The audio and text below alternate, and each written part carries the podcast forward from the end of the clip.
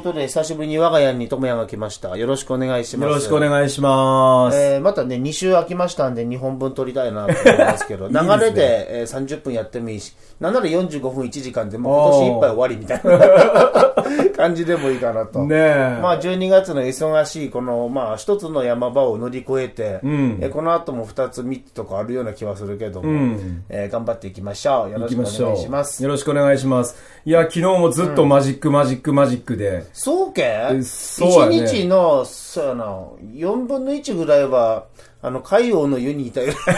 天然温泉海洋最高やからさ。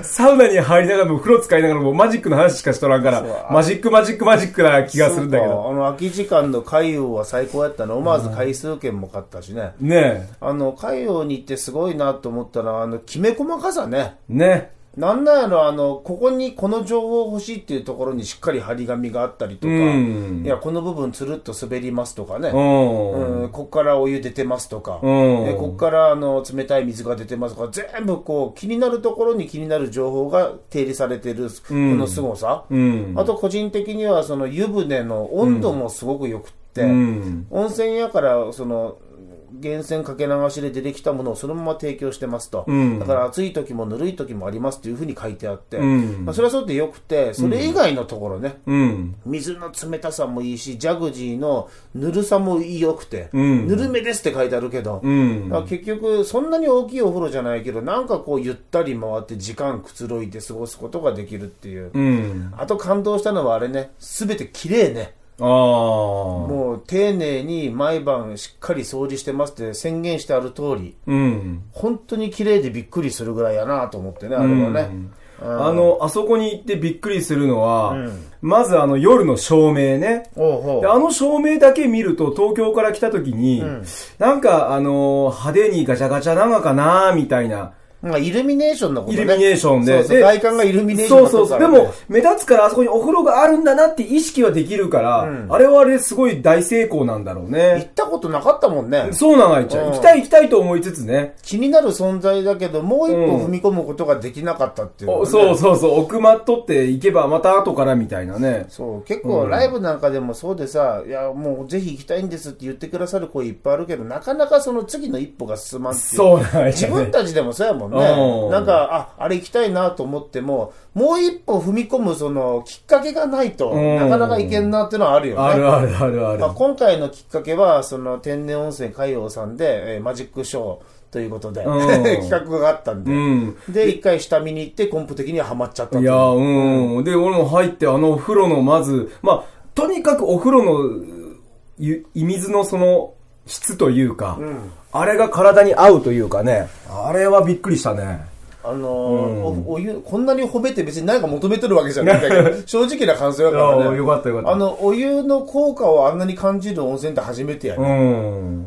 そうなんですで、あとほら、あのね、中に入った時のあの、えっ、と、おもちゃ、フィギュアがいっぱい置いてあってさ、あなんかあるね。ね、あの、ワンピースのものとか、うん。別に、そのフィギュア自体は、まあ、好きなもの嫌いなものあるかもしれんけどさ、要はその普通の売店コーナーというものにも一つのこだわりを感じる、そうそうそうそう。ね。で、ああいうところが、一つ一つ丁寧に掃除じゃしてあるっていうのは、ちょっとびっくりしたね。細かいのにさ。風。呂に入ってさパッと上見上げたらさ結構カビとかあるよ普通。うん それから照明とかこうポンポンポンとある照明もなんか上の方黒かったりするやうんん全部ピカピカやから。うん。隅々までこうこだわるっていうのは大事やなと思う一方で、やっぱりね、えー一番大事なのはそのお湯なんだろうなと。うん。お湯がまずしっかりしとれば、もうだって温泉だからみんなお湯が必要なわけで、うん温泉がまずしっかりしとるから、それで十分にお客さんに満足してもらうことができて、だけどそれでこうあぐらをかかずに細かい細部のところまで徹底してやってるから、あんだけ日中行っても人いっぱいあ、そうだよね。やね。うん。すごいね。うんそこから学ぶことは多いなと思うよね。うんかゆいところにちゃんとこう手が届くってね。んいや、できそうでできんじゃね？できんよ。うんやっぱりほら、いいお湯をまず持っとるということが一つの、まあ、成功のポイントなんやろうけど、うんうんお湯なくても頑張っとる温泉も当然あるわけでね。うん。うん、あの街の中にあるようなそのお風呂やったら本当の天然温泉じゃないところもあるけども、そうじゃないところで一生懸命頑張って人呼ぼうとしとるけど、結局は、その一番大事なその温泉、お湯の良さにはかなわんという、そうやねこの現実ね。うん。で、あの、やっぱり温泉なんだから、まずその、なんか本業というか、温泉の質の良さで勝負されていて、なおかつそこにあぐらをかかずに、細かいところに気が使われていて、行ったら気持ちがいい。うん。で、あの、かゆいところに手が届くっていうことでさ、あのーなんだっけ、食堂に行った時にびっくりしたのは、たまたまの時天気が良くて、昨日か、すごい天気が良くて、あのー立山連峰が綺麗に見えたのね。おうおう。あそこ座った時にね、ああ、立山が綺麗に見えたら、あ、あそこの山剣岳で、あそこ大山で、あそこ大窓？小窓？あれなんだっけなと思った瞬間、ふっと下見たら、立山連峰のあの 説明の写真が、ピュッとこう置いてあってね。すごいよね。あれ？あ見たいなと思った瞬間そこにあるからね。あれってほら、お客様の声を反映しとるんやろうね。いや、声をは、えそうなんだろうね、きっ多とね。分、そのスタッフの皆さんもそういうところにアンテナがあって、うんちゃんと社長の方に情報が集まる仕組みになっとんがじゃない、うん。すごいね。う いや、あの、この間お風呂ね、昨日か、うん行った時なんかほら、人実は倒れた瞬間があって、ね。あ、倒れたね。倒られた人おったね。風呂場の中で。ぼーっとしとったから全然気づいてなかったけども、周りが騒然として、あの時の対応もなんか、私すごいなと思ってうね。ん。なんかおばちゃんたちがもうドキドキしてパニックになりながら駆けずり回るのかなと思ったら、さっとこう、社長が来られうん。て、しっかりと対応されて、その後その男性の方も最後まで楽しくお風呂入っておられたから、ねうん、そうやね。あの、救急車呼ぶことなく住んでおられたけどね。ああいうところを見とってでも、なんかやっぱり、えー売れてるうお店、うん。人がたくさん来るところにはちゃんと理由があんだなってね、うんそんな風に思うよね。うん、社長さん、まあ、女性スタッフの方が介護されてるのを見ても安心はしたけども、さらに後から社長さんが来られて、でほら、この人が社長さんっていうのは掲示されてるからわかるから、まあまあ、この間会ってるからね、うん、ほら、あの、名刺交換投入もしてるしねこ、投入のあの、ほら、等身大のパネルとかでそうかそう見てるから、うん知らない人もわかると思ううん。ねなんとなく男性のね、うん、滑腹のいい社長さん来られた時に、ふっと安心できるよね。ん倒れた人が多分この社長さんに任しておけば、もう大丈夫やなとかね。うん。ああいうのはやっぱり重要だよいね。や、本当そうやね。しかし、食べ過ぎ、飲み過ぎ続いたね。その前の日は、あの、エル、ショーパブエルビスさんで、これで4回目け？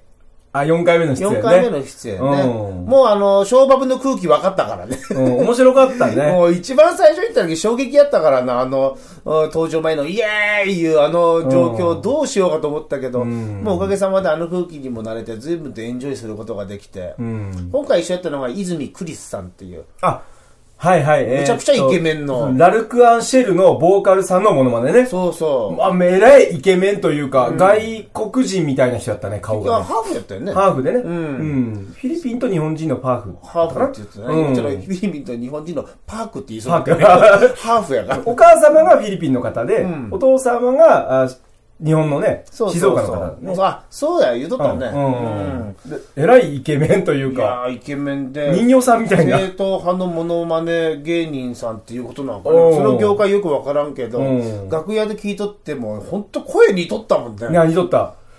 えー似とった？似とった。尾崎豊さんのあ、そう声そう、尾と、崎豊さんや。それは男の声やから似とんがわからないけど、あのほら、美空ひばりや。美空ひばりさんの歌ちょっとびっくりしたね。うん、ちょっと衝撃やった。ええと思って。でもクリスさんも言うとったやん、客席に行ったら、おっぱい触られるって。本当は女性じゃないかって確認されることありますよ。ああ、でもわかる気がするわ。ねえ女性みたいな顔されとるもんね。うん、あの、まあ、打ち上げというか終わった後飲み会があって、その一次会で、そのエルビスを経営しているハートビートさんで飲んで、うんで、次のトムヤの記憶のない2軒目うん。に行った時も、ん記憶ないやろ？全くない。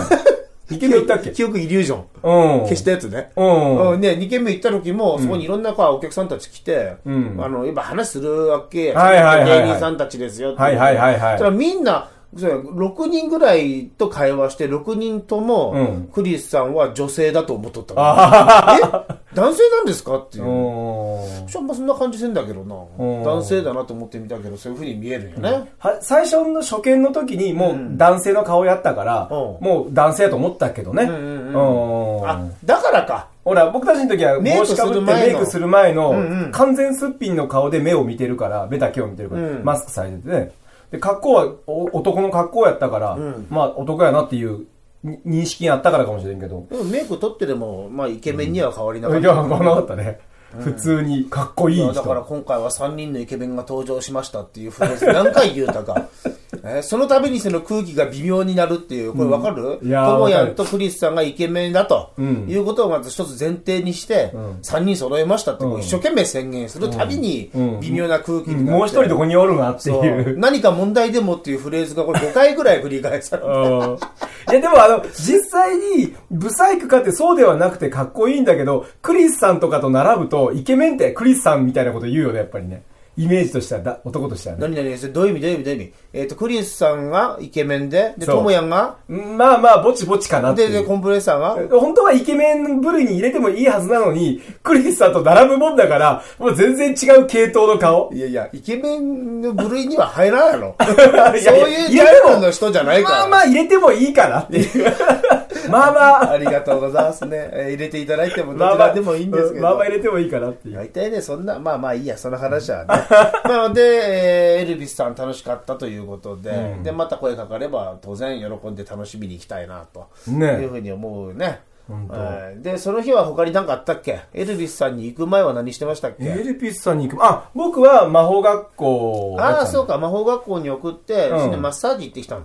あ、そうやったんだ。うん、お風呂に行こうか、マッサージに行こうか悩んで、本当はね、魔法学校行きたいけどさ、次の段取りうん考えないといけないし、ったからねじゃあ、私、魔法学校行くから、ともやんじゃあちょっと時間潰してってわけにもいかんし、ええあのマッサージも当たり外れあるね。あ、本ここ当。だけの話だけへど、ー行った時すごく良くてさ、おで、その前にあるところに行ったらもうひどくてさ、あおの、人によって全く違うということが初めて分かって、うん。その、多分経験も浅いんだと思う。うん。同じ金額を払っとんのに、うん。え今何やってらっしゃるんですかっていう。で、次どうしましょうかみたいなこと聞かれて、あここ、ーここずっとやってればいいですかとか質問されたりして、なんかもうあれ、もうそれ一つのトラウマになって、もうマッサージ行くのやめようかなと思ったけど、うん。行ってみたらいいマッサージ屋さんでよかったわ。うん。やっぱりあの、すべての世界にプロっていうのがいて、だけどプロになる前はみんなアマチュアで、うん。そのマッサージ師もそうなんだと思うんやつよね。うん。うん、だけどほら見とって、うん。そのあんまり上手じゃなくても、うん。向上心を持って一生懸命頑張っとるなっていうオーラとか空気って感じたら、ま